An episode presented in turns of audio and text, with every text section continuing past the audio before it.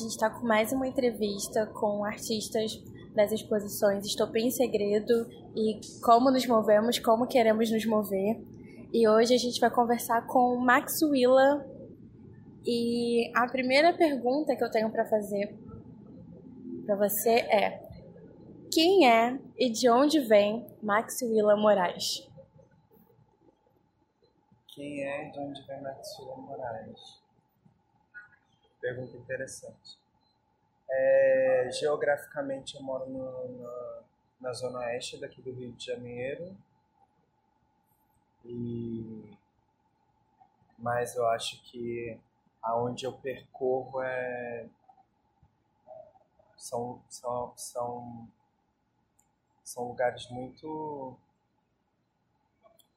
muito amplos assim, mas também muito específicos. Então, quem é, por onde ando, por onde passo, é sempre um, um lugar a se fazer, né? Acho que é sempre algo a, a ser elaborado e traçado, retraçado.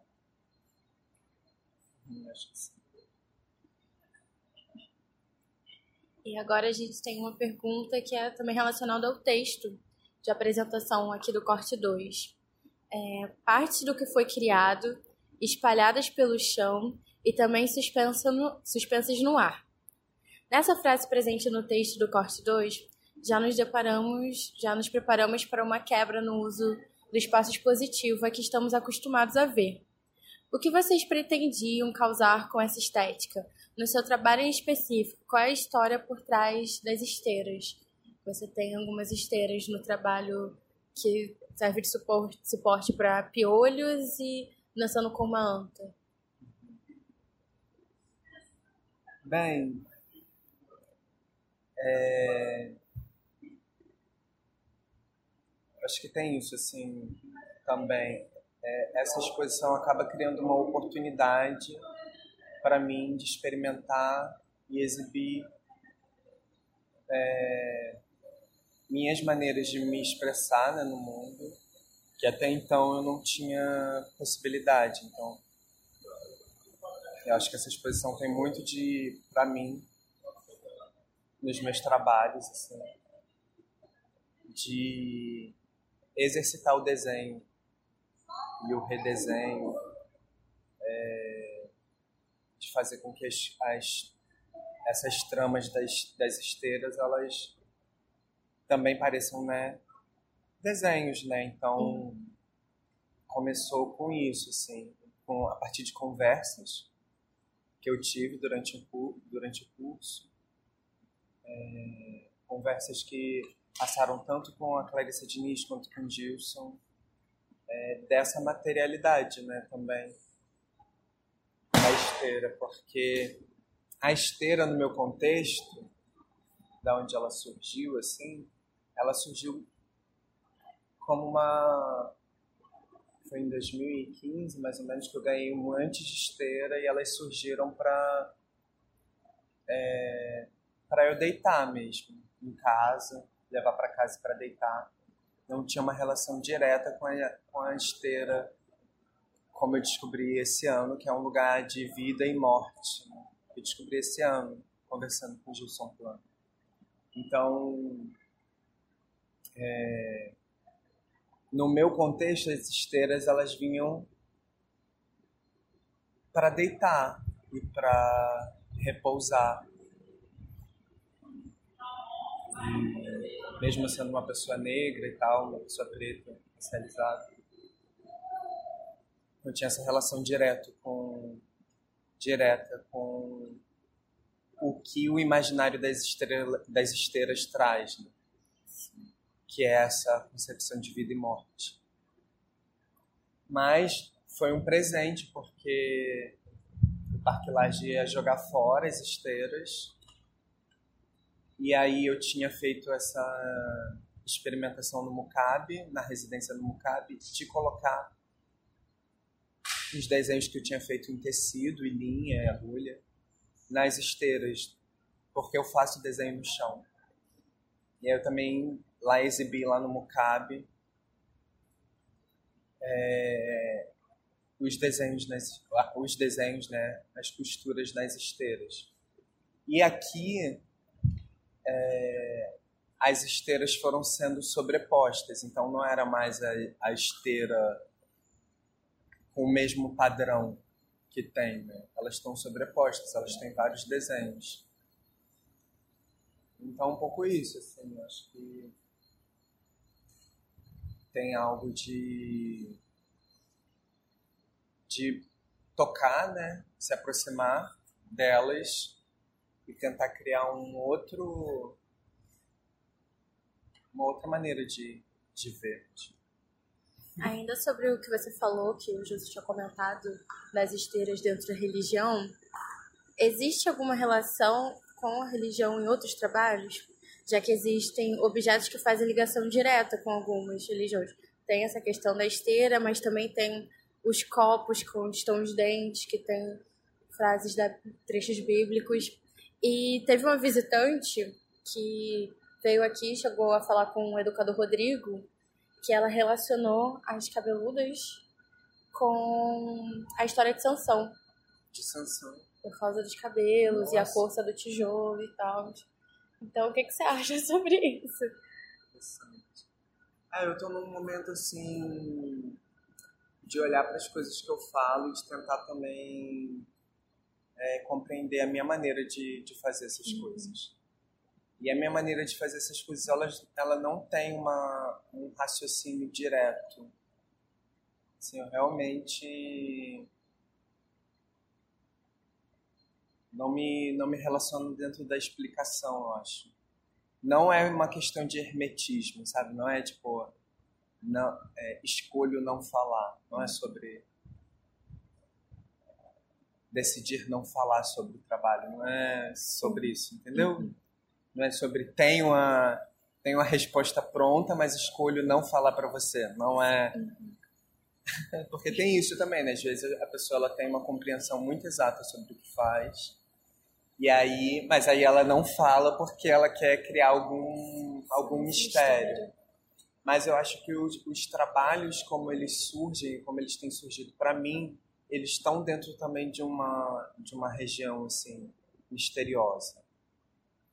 Então, eu comecei nesse ano a ter muita proximidade com algumas discussões do tipo é, redistribuição do ouro, sabe? De tipo é, perceber é, que nem tudo que brilha é ouro, ou as proximidades entre uma aparência e outra, algo que aparenta uma coisa mas não é, que aparenta outra coisa não é. Também tem muito isso da perpetuação versus a extensão. Eu venho de um, de um contexto evangélico até os meus 20 anos, e o que se buscava muito nesse, dentro, desse, dentro desse contexto da minha vivência era se tornar perpétuo, era se perpetuar na Terra, era. Né? Então, fiquei pensando muito sobre isso de que das coisas que se estendem, mas que não se perpetuam. Então a língua, ela se estende, né? A língua, a linguagem, ela tem uma extensão, mas aí eu acho que é esse o, o entrelace e o cuidado para que ela não se perpetue, uma língua não se perpetue. Isso pensando a língua português, inglês, etc ou ao próprio a própria movimentação artística, né, como dentro dessas duas discussões. Então eu acho que a relação religiosa ela é uma relação que aparece, mas ela aparece também dentro de várias com várias dentro de várias conversas com outras coisas. Assim, ela ela tá ela tá ela tá implicada nessas coisas. Então acho que tem alguma relação religiosa experimental que eu também não saberia dizer. E também tem um certo deboche, né, em algumas coisas. Então, aonde vêm as cabeludas, onde elas entram, talvez possa se aproximar de muitas coisas, desde um deboche ou uma assombração, uma aparição, não sei. Acho que tem essa, essa esse quesito de uma certa familiaridade e uma estranheza na familiaridade. E os dizeres nos copos, eles vieram porque eu quis também trazer vários copos. Ali tem uma taça de cristal, né? tem um cristal nacional, tem um copo de vidro, tem, tem vários tipos de copo. E esse por, por é, frequência familiar também. Minha família tem muitos desses copos de que lembra copo de maionese, copo de margarina, uhum. copo de né, copos que vêm com dizeres. E aí nesse copo, nesses copos que vêm com dizeres, é, com dizeres aparece essa situação que é a Ruth barata, né? Ruth barata, Ruth pode ser tanto essa essa prótese removível que é Roth, né, o Ruth, Roth, quanto Roth, Ruth em inglês, significa barato. Então, nessa série também tem meu pai e minha mãe mostrando a boca, né, o buraco da boca. É isso que surge. Acho que tem um surgimento. Acho que tem algo que surge. Junto com ele também aparecem as dúvidas do é dente de verdade, não é dente de verdade, o cabelo é. é de verdade ou não é de verdade, sim. Tem muitos visitantes que perguntam. Também tem muito dessa questão que você falou, nem tudo que é nem tudo que brilha é ouro, né? Então tem isso da dúvida também, é ou não é? E é ou não é? E tem sim. uma pergunta também. Tem uma série aqui que eu tenho, é Ariua Bicha, bicho? Uhum.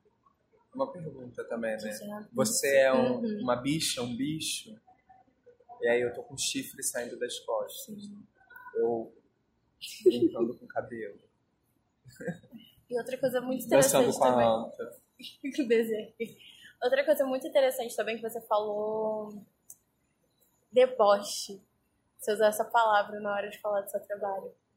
Eu não sei se tinha essa intenção mesmo, mas em todas as suas ações, apesar de você estar com o olho fechado, não ter noção do que tá, sim, as suas aparições. Apesar de você estar com o olho fechado, e não ter noção das pessoas que estavam aparecendo aqui na exposição, seu corpo parecia que você estava debochando. Tinha horas que você colocava uma mão na cintura e contorcia o corpo. E parecia que você estava debochando mesmo das pessoas que entravam na exposição e se perguntavam o que estava acontecendo. Você sentia isso? Eu senti. o que, que você pensa normalmente durante essas aparições e que você sentiu específico nas aparições aqui nas Topim Segredo. Uhum.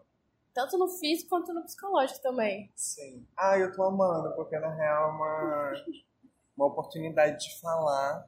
Assim, essa é primeira. Essa, na real, tá sendo a primeira situação onde eu tô criando ligações um pouco mais, um pouco menos compreensíveis para quem está ouvindo. Então, agradeço o convite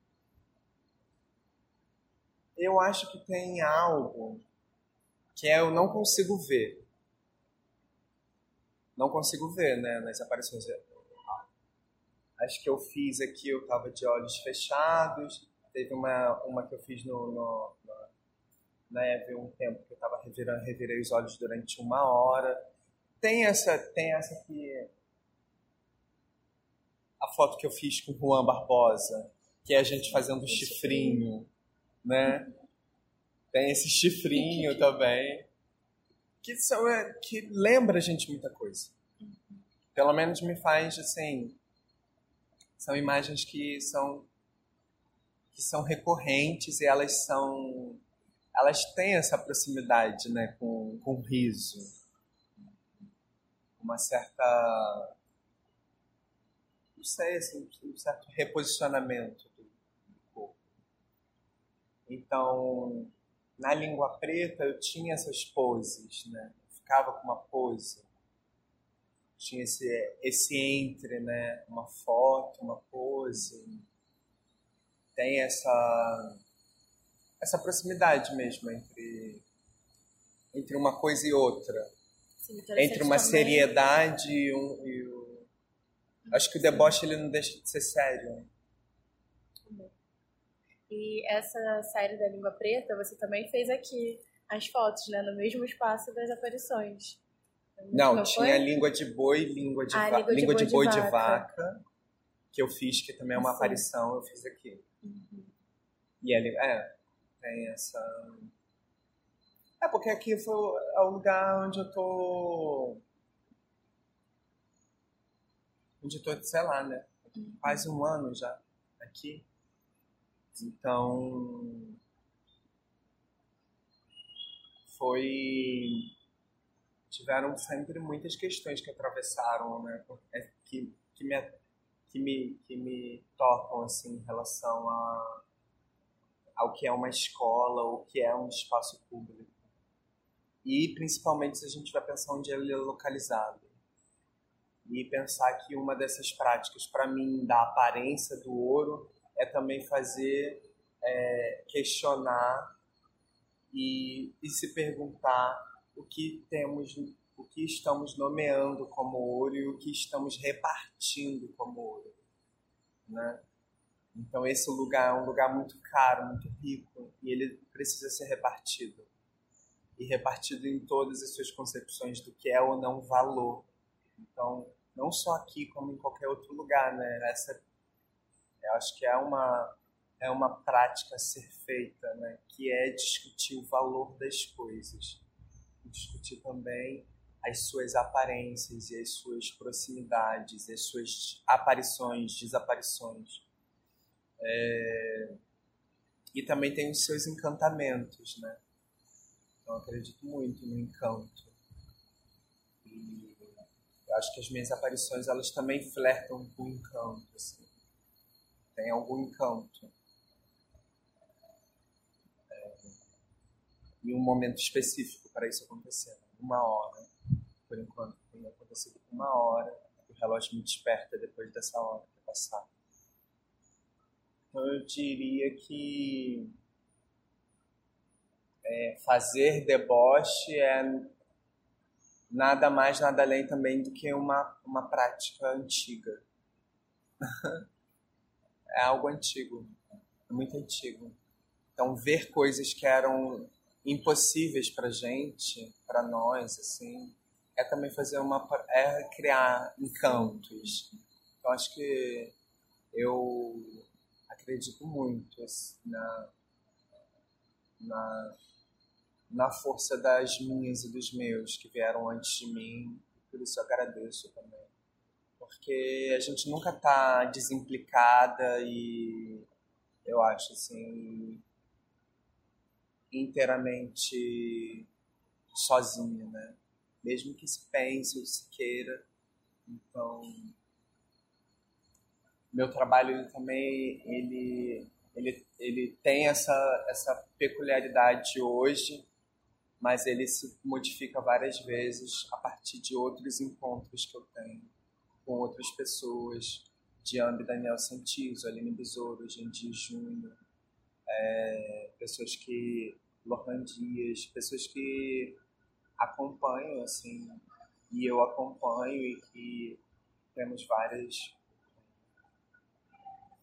vários grupos né, que vão se formando. Então aqui eu também tive esse prazer de conhecer muitas pessoas. E com essas pessoas a gente tem né, é, é, essa possibilidade de, de dizer algo algo mais uma vez, de outra maneira. É, ou sibilar, sussurrar. Acho que tem tem essa coisa. Tem uma coisa que é específica desse corte 2 no, na Estopa em Segredo, é que não tem artistas brancos nesse corte. E eu queria saber se você acredita que a produção de vocês pode ter sido influenciada por experiências de vida em um país como o Brasil, em que o racismo estrutural permanece forte até hoje, e se sim, você também consegue identificar essa influência, você consegue identificar essa influência em que pontos e de repente também apontar isso no trabalho de alguns outros artistas daqui? Bem, é, assim, a, esse corte, como todos os cortes, eles surgiram a partir de um de um Tinder, né? De um então a gente foi acertando mais ou menos as pessoas que a gente gostaria de ter interlocução. É... Então eu acho que tem uma tem, o que está acontecendo aqui na EAV desde o ano passado, acho, acho que talvez desde a outra formação, não sei muito bem, não tenho muito conhecimento de como foi o outro curso, mas é, é querendo que esse lugar e a sua e a sua riqueza, a sua maneira de entender a riqueza dentro, de, dentro dos campos né? Da arte, da educação, enfim. E, esse, e tudo que é transversal a isso, tem sido também questionar é, quem é né, que fala, quem é que anuncia, quem é que se expressa, como se expressa, quais são as oportunidades para que isso aconteça. Então, essa escola, ela, ela, ela, ela é diretamente provocada por um movimento que é muito antigo. E é um movimento, um movimento negro também, é, que é antigo, mas que tem as suas é, formulações históricas recentes, né, se a gente vai pensar essa década de 30 para cá, não sei. Tem isso como, como ponto principal, que é a reivindicação também de que mais pessoas de que pessoas racializadas possam estar nesses lugares de riqueza, né? em todos os âmbitos, não só aqui na EAV Particulares, mas como em todos os outros lugares. E a gente, né, nesses campos que não é só da, do que é material, mas também do que é, é vivencial, conceitual. A gente... Só um instante, a gente está fazendo uma entrevista. É, então, então, eu acho que essa exposição ela tem esse ela tem essa peculiaridade. São pessoas é, historicamente, né, distanciadas do lugar da arte ou da da riqueza, né? Assim, da riqueza enquanto um atributo institucional e político, porque a gente também tem muita riqueza, a gente produz muita coisa e às vezes a gente produz é, aquilo que os olhos não veem, sabe? Nem os ouvidos consegue, conseguem é, perceber. Mas é preciso estar aqui, eu acho que a gente faz essa, esse, esse corpo porque é, é preciso estar aqui. É isso. Então, esse daí ainda deu uma balançada agora. Mas vamos ao trabalho da fotografia, família.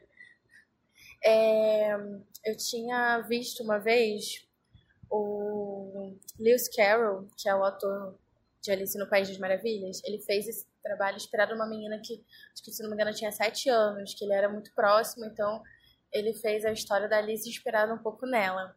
E ele disse que ele fez a história da Alice que estava na fotografia. Que aquela fotografia ela sempre ia ter sete anos e aquela menina que estava na fotografia não vai ser a mesma nunca. Sabe? Como se fosse uma viagem no tempo, quase. Você entrar naquela fotografia e vai encontrar aquela pessoa exatamente do jeito que estava lá. E você tem muitas fotos com com a sua família, amigos aqui. O que, que você acha desses registros familiares? É muito forte. Ah, os trabalhos aqui estão exatamente com aquele modelo de fotografia que a gente está acostumado a chegar em casa, abrir o álbum de fotografia, mostrar para a família, que é uma coisa bem íntima. O que, que você pensa sobre essas fotografias? Quais são as suas relações com elas? Você, você sente que aqui tem, um, tem uma intimidade? Cons ainda consigo ver isso. É? Sim, eu não sei se é porque também a gente já viaja para esse universo por causa do modelo mesmo de fotografia, que hoje em dia está tão distante. As pessoas quase também não revelam as fotos para deixar assim o registro. E ela também, elas também estão expostas assim na parede de um jeito. Tem muito da sua relação familiar, né? Porque tem a sua avó com você, é sua avó, né? Sua avó com você com o mesmo vestido é uma coisa tão íntima. Uhum. Tem a gente vestindo estrelas. Sim. Que veio, na real, de um texto da Carolina de Jesus.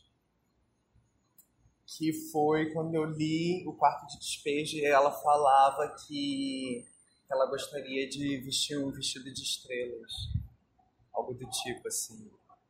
E aí eu fiquei pensando, ah, eu, aí fiquei com isso na cabeça, assim, de, ah, eu quero muito que a minha quer vestir estrelas com a, com a com a minha com a minha família, assim, com as mulheres da minha família. Eu achei eu senti um chamado assim da dessa dessa fala da Carolina. E aí eu acho que esse trabalho com a minha família, ele também é um trabalho que ele está presente em outras coisas que eu faço com outras pessoas. Então, a minha família é mais um grupo do qual me relaciono. E eu acho importante trazer. Eu acho importante trazer isso, assim, para mim, pelo menos. É... Tem um peso, porque tem um acompanhamento, sabe, durante um tempo, assim. E partindo disso, não sei, eu acho que nada mais nada mais importante do que chamar para perguntar se elas querem fazer parte, se meu pai também está aqui. Então é meio que um convite a ser feito, né? Quando a gente se relaciona com as pessoas, quando a gente está se envolvendo com, com, pessoas, com grupos, com é, seres, objetos, humanos, não humanos, presentes, não presentes, visíveis, não visíveis. A gente também está ali criando algo, né? Então, acho que também é uma escolha mostrar ou não que se cria. Não só uma escolha, mas uma oportunidade. Então, eu tenho, eu agradeço muito essa oportunidade de fazer trabalhos com tantas pessoas e ainda ter essa possibilidade de fazer com a minha família. Eu acho isso um privilégio, uma riqueza assim, muito grande. Não sei porque, na real, é um modelo muito.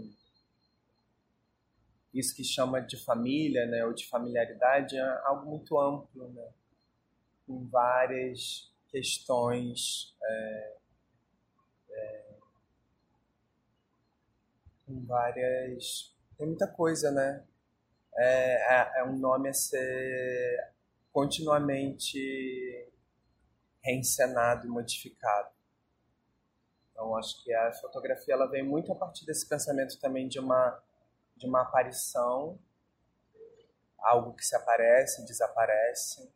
Essa relação que você falou do, do, com a Alice, interessante. Nunca tinha pensado por esse lado. Mas a Alice é isso, né? Ela vai sempre para um mundo, né? Um mundo que não está necessariamente presente. Então, não sei. Eu acho que, na real, esse mundo do qual eu vou e do qual estou, ele está presente, ele se faz presente e ele emana é, muitas coisas. Muito. Tem muitas, muitas dobras, ramificações, arranjos, disputas, guerras, tem muita coisa, acontece muita coisa. É um, tem muito movimento, muita movimentação. Então tem os garfos preparados, torcidos, tem copos que saem coisas, tem muita. tem esteira que se mexe. Enfim.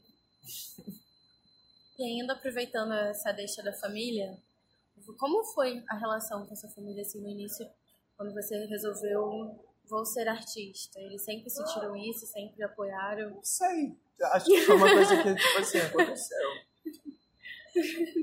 Foi algo do tipo.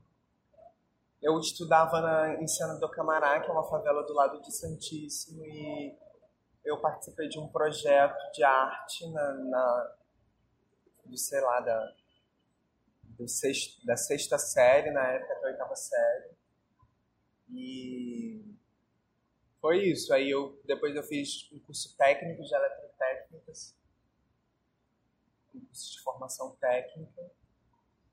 E depois eu fui para o UERJ. e depois eu, eu, trabalhei, eu vim para cá, fiz curso aqui de mediação em 2014. Aí trabalhei aqui até 2000, sei lá, de não, mentira, eu fiz um curso em 2013. Aí trabalhei aqui em 2014, babado. e depois fui pro mar. Trabalhei no mar até 2017, depois fui pro Instituto Maria João Aleixo. Aí agora tô aqui fazendo curso. Enfim, né? Muita, é muita mas tem algo é, que envolve a aprendizagem, assim. Então eu aprendo muito com as pessoas. Eu realmente eu sou uma pessoa que está sempre num processo de aprendizagem, assim, dentro de grupos. É, você falou, você tinha falado da família como um conceito mais expandido e agora você trouxe esse dado das pessoas. Eu queria saber como essas redes de sociabilidade elas influenciam a sua produção poética. Porque eu consigo não sei se você consegue também, eu consigo identificar muitos pontos de contato entre o seu trabalho e o trabalho do Gilson, que estão aqui presentes na exposição. Sobretudo essa questão da emergência de um corpo como lugar de memória, lugar de processamento histórico. Uhum. É, então, é, é um pouco isso, assim, eu acho que eu tô nesse momento vivenciando uma oportunidade que é poder expressar é, visualmente, sensivelmente, algumas coisas que, que passam pelo meu corpo, mas é, não, não, não tenho ainda essa, essa, esse exercício muito aguçado de, de, de fazer uma linha temporal muito muito definida. Então, esses, esses contatos, esses, isso que, aparece no grupo, é antigo para mim. É algo antigo. Então, não saberia te dizer quando ele iniciou, quando ele terminou. Não sei, é, é realmente uma sensação antiga assim, que eu tenho. Como é uma sensação antiga, e antiga e antiga sem muito determinar né, o que pode ser antiga. Até porque tem uma questão de uma temporalidade dilatada, né? Dilatada, eu acho. Eu acho que não seja uma, uma temporalidade exatamente, não é cronológico. Então, até isso de piscar o olho, reverar o olho é algo muito sobre temporal, sobre tempo, né? sobre viver no, viver no tempo que falamos, viver no tempo que vivemos, sei lá. Então, eu volto isso para a aprendizagem. Eu me vem sempre umas imagens, é, maneiras de imaginar, e aí quando eu faço com mais pessoas parece que a coisa, não sei, tem uma rola uma modificação assim. Geral que eu acho que isso é faz parte né? fazer com outras pessoas, ou com não só com outras pessoas, mas com aquilo que também não é pessoa, aquilo que também não tem nome, é. Ah, é muito, muita coisa. Assim.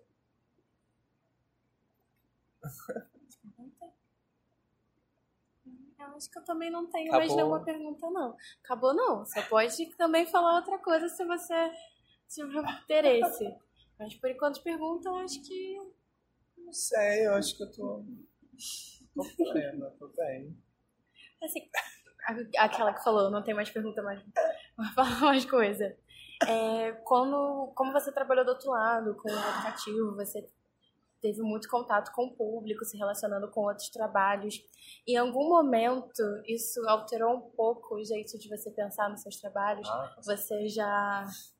Ah, quero que o público se sinta chocado, quero que. Quero criar dúvida. Já, já mudou um pouco o pensamento no trabalho para fazer algo que atingisse diretamente o público? Hum. Essa relação do. Então, até engraçado isso. A experiência. Porque foi a minha primeira experiência. Trabalhar no museu foi a minha primeira experiência de carteira assinada.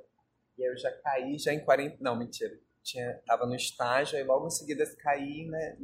44 horas semanais nossa. e tendo um convívio, uma convivência muito, muito, muito alargada, assim, se a gente for pensar sobre o tempo, com um trabalho de arte. Então surgi, surgiu daí muita coisa, desde pensar sobre a queima de arquivo, a queima de documento, até a queima de uma instituição. É, surgiu a experimentação de muita coisa, assim desde o ato de não falar, de não olhar, de revirar os olhos, de ter o, o relógio, é, da escrita, do desenho. Eu, eu lembro que teve um momento no, no mar que a gente não podia, que, que não era possível nem levar papel, nem texto para ler. E eu levava uns papéis minúsculos, assim, dobrados, onde eu desenhava, fazia pequenos desenhos. Também teve um momento que eu fazia uns umas coisas, umas formas e babava, deixava a parada babada no, no banco. No... Eram coisas pequenas, assim. Fiz também um texto que era O Educativo Está Presente, que é um texto que eu xerocava e deixava lá na, na, na, no lugar de xerox lá da, do museu para quem visse. Que também tinha, em dia ele carimbava, aí eu botava folha de rascunho ele pegava esse texto que eu fazia, ele botava folha, carimbou folha de rascunho no texto. Então, assim, de novo, essa é muito tem muitas implicações, né? Eu acho que o público, quando você está dentro de um ambiente onde as questões raciais elas estão começando a ficar muito ficando realmente em evidência que é esse momento de tocar o seu cabelo ou não tocar o seu cabelo, saber de onde você vem ou não. Enfim, são muitas coisas. E aí eu acho que é, eu acho que sim, né? Não tem como toda essa toda essa toda essa experimentação que eu tive, essa vivência, não é, não é possível que ela não se apresente. Né? Seria acho que o modo mais visível de perceber essa vivência enquanto faz parte educativa é o fato de existirem várias camadas né, no seu trabalho. Então, os públicos, a gente sempre fala o público, mas existem vários públicos. Os públicos conseguem acessar de algum modo o que você está propondo. Assim, pode não ser exatamente o que você pensou, mas de alguma maneira. É, mas nem eu que eu pensei é tão exato. É tão exato.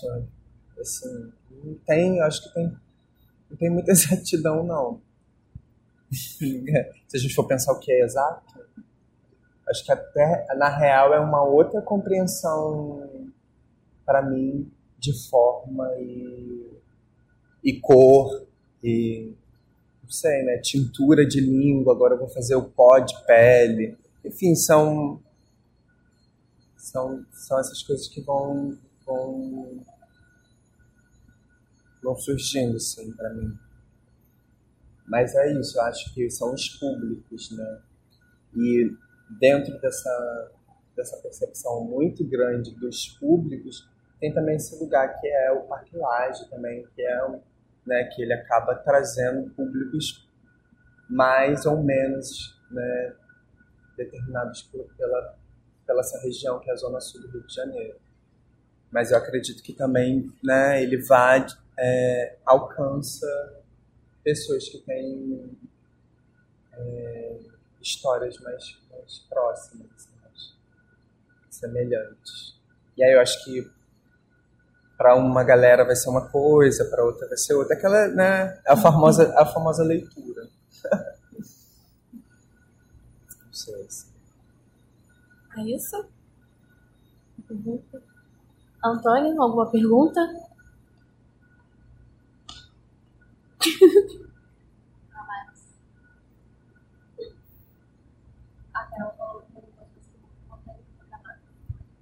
tudo bom? Meu nome é Antônio. Prazer, cheguei agora. É... Tem uma pergunta. Eu queria que você perguntasse em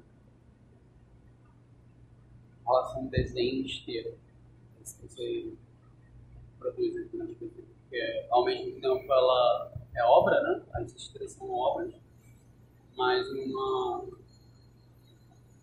outra condição, elas também são suportes de obras. Sim. Eu não sei que ponto que. que. que ponto que. que é, por exemplo, os garfos preparados e as esteiras. Ali parece que você queira ver que um ambiente ali, né? Quase um microambiente. Mas são, mas são coisas completamente diferentes. Não sei, eu preciso tem. Tem essa diferença. É, esse trabalho de, de, de 2019, né? 20. Eu ainda tô. Ainda tô vendo como ele pode ser apresentado e o que eu posso dizer sobre, sobre ele, assim, tô porque é realmente isso, ela de algum jeito ela se confunde também com o desenho. Né? A esteira, ela também é para mim uma meio que um, um desenho, porque entra, sai, tem uma. Mas ela não é. Até agora eu não, não, não vi essa distância entre a funcionalidade, sabe? Eu acho que ela funciona. É, tem uma funcionalidade, ela funciona como suporte, ela não é só. Ela não é uma escultura, sabe? Não... É, porque, tipo, pensar a ideia praticado. Né? Poder botar as coisas dos seus trabalhos em cima do, do praticado. Do... É, tipo, pensar assim, ah, poderia né? Praticado. Sim. Mas aí você opta por usar como suporte um trabalho seu. Sim. Então. É. É isso, é, tipo na real ali também tem uma coisa da disposição, né? Porque eu fui fazendo as esteiras e ao mesmo tempo fazendo para que as, os objetos casassem, né? casassem não, se encaixassem. Então é isso, desenho tem um espaço para o desenho, tem um espaço para as tinturas. Então ela meio que foi criando, fico pensando meio que nisso que encobre. ela tem algo de encobrir e de olhar de forma distante também ela cria uma algo para se olhar um pouco mais distanciado e aí não é só o desenho que está ali nem só os garfos, porque se você olha de uma certa distância vira uma outra coisa. Então sim, é, é uma forma é uma forma que está me chamando para fazer mais, porque eu tenho isso também da série. Faço muitos muitos trabalhos em série, né? Então os desenhos Aí eu coloquei ali e os desenhos nem estão na ordem. Ela não tem uma ordem. Elas estão ali na série, mas não tem uma ordem. Então um começa depois do cinco e, e é isso. Acho que a, a esteira ela também me é, foi mais para eu conseguir criar uma organização dentro de uma uma organização própria. Sabe? Tipo assim, quando você. Aquilo parece que tá bagunçado, mas na real é você que criou a sua, a sua organização. Aparentemente pode ser uma bagunça, mas você olha assim e fala: ah, não, na real tem uma. Tem algo ali que. que tá funcionando. Então tinha isso também. Como é a esteira, ela faz parte de uma tradição muito grande da qual eu nem, nem conheço ainda muito bem, e que ela, né, como, como o próprio Gilson me, me, me apresentou, ela também é esse lugar de vida e morte. É, eu fico pensando na, nelas como algo que, que também vai ser desfeito. Então, estou muito pensando nesse depois no porvir delas, sabe? Então, não sei ainda muito bem o que vai acontecer. Se eu vou desfazer e, e jogar no mato, se eu vou enterrar. Tô, tô nesse momento, assim. Entendendo. Hã? Você vai embalar bonitinho. É, tô, tipo, entendendo, porque ah, também, como a casca do ovo, né, é, tem algo, a esteira também tem isso muito orgânico, né, então ela, é, até questões museológicas ou questões de preservação, vai ter um momento que se desfaz, né, tem muita coisa que se desfaz, acho que os desenhos talvez sejam as coisas que menos, que mais duram. De todo isso, né, pedra, dente, sei lá, cabelo, tudo isso falso ou não, verdadeiro ou não, tem, tem algo que se desfaz. Então. Obrigada. Eu que agradeço. Obrigado. Obrigada pela entrevista. Então, gente, foi Max Willa. Max Willa Moraes na entrevista do Corte 2 de Estopim em Segredo. Obrigada. E...